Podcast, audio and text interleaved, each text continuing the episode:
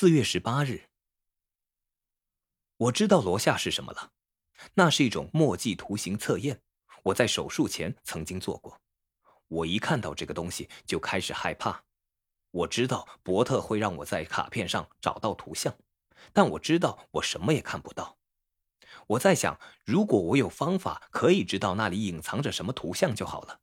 但也许这其中根本没有图像，这只是一种招数。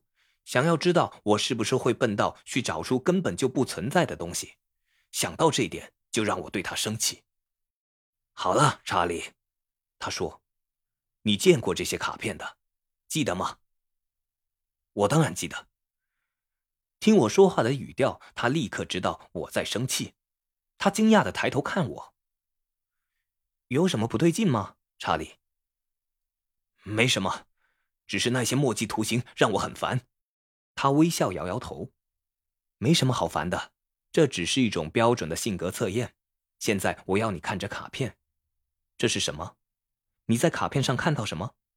人们会在这些墨迹图形上看到各式各样的东西。告诉我，你看到的可能是什么？让你想到什么？我非常震惊，我瞪着卡片，然后再瞪着他。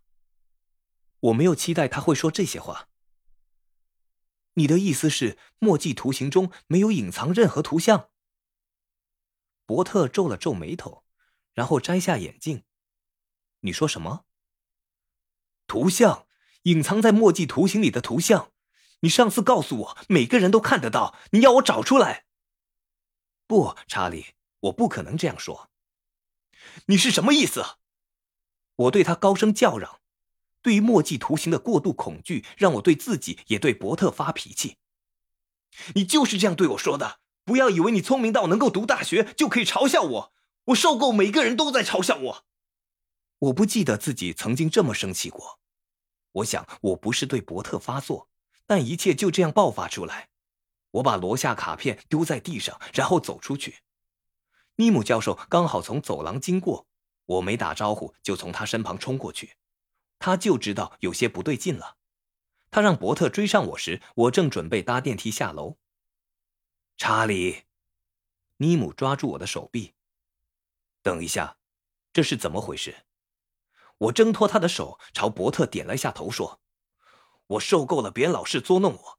也许以前我不知道，但现在我知道了。这一点我非常不喜欢。这里没有人会捉弄你，查理。”尼姆说。那墨迹图形的测验怎么说？上回伯特说每个人都可以在墨水里看到图形，而我，查理，你想听一下伯特是怎么告诉你的？还有你自己是怎么回答的吗？你的测验过程都有录音，我们可以播来听，让你知道究竟说了哪些话。我怀着复杂的心情跟他们一起回到心理学的办公室。我很确定，他们一定是在我太过无知、什么事都不懂时，趁机捉弄和欺骗我。我的愤怒是种很刺激的感觉，我不想轻易搁下。我已经准备好要作战。尼姆在档案中找到录音带时，伯特解释说：“上回我用的措辞几乎和今天一模一样。这类测验要求是每次的过程必须一样，都获得有效的控制。”我听了以后才会相信。他们交换了一下眼神，我觉得血液又往上冲。他们还是在嘲笑我。然后我想起我刚说了什么。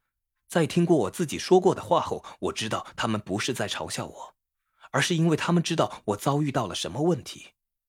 我已经达到了一个新的水平愤怒与怀疑是我对周遭世界的第一个反应。录音机里传出伯特的声音。现在我要你看着卡片这是什么？你在卡片上看到什么？查理人们会在这些墨迹图形上看到各式各样的东西。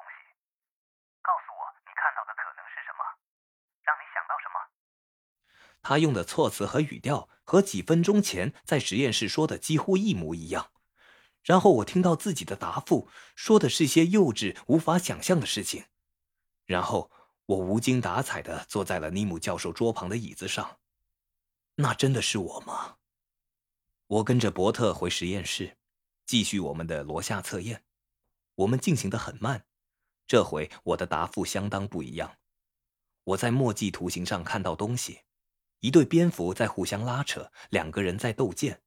我还想象出各种事物，但即使如此，我发现我已不再完全相信伯特。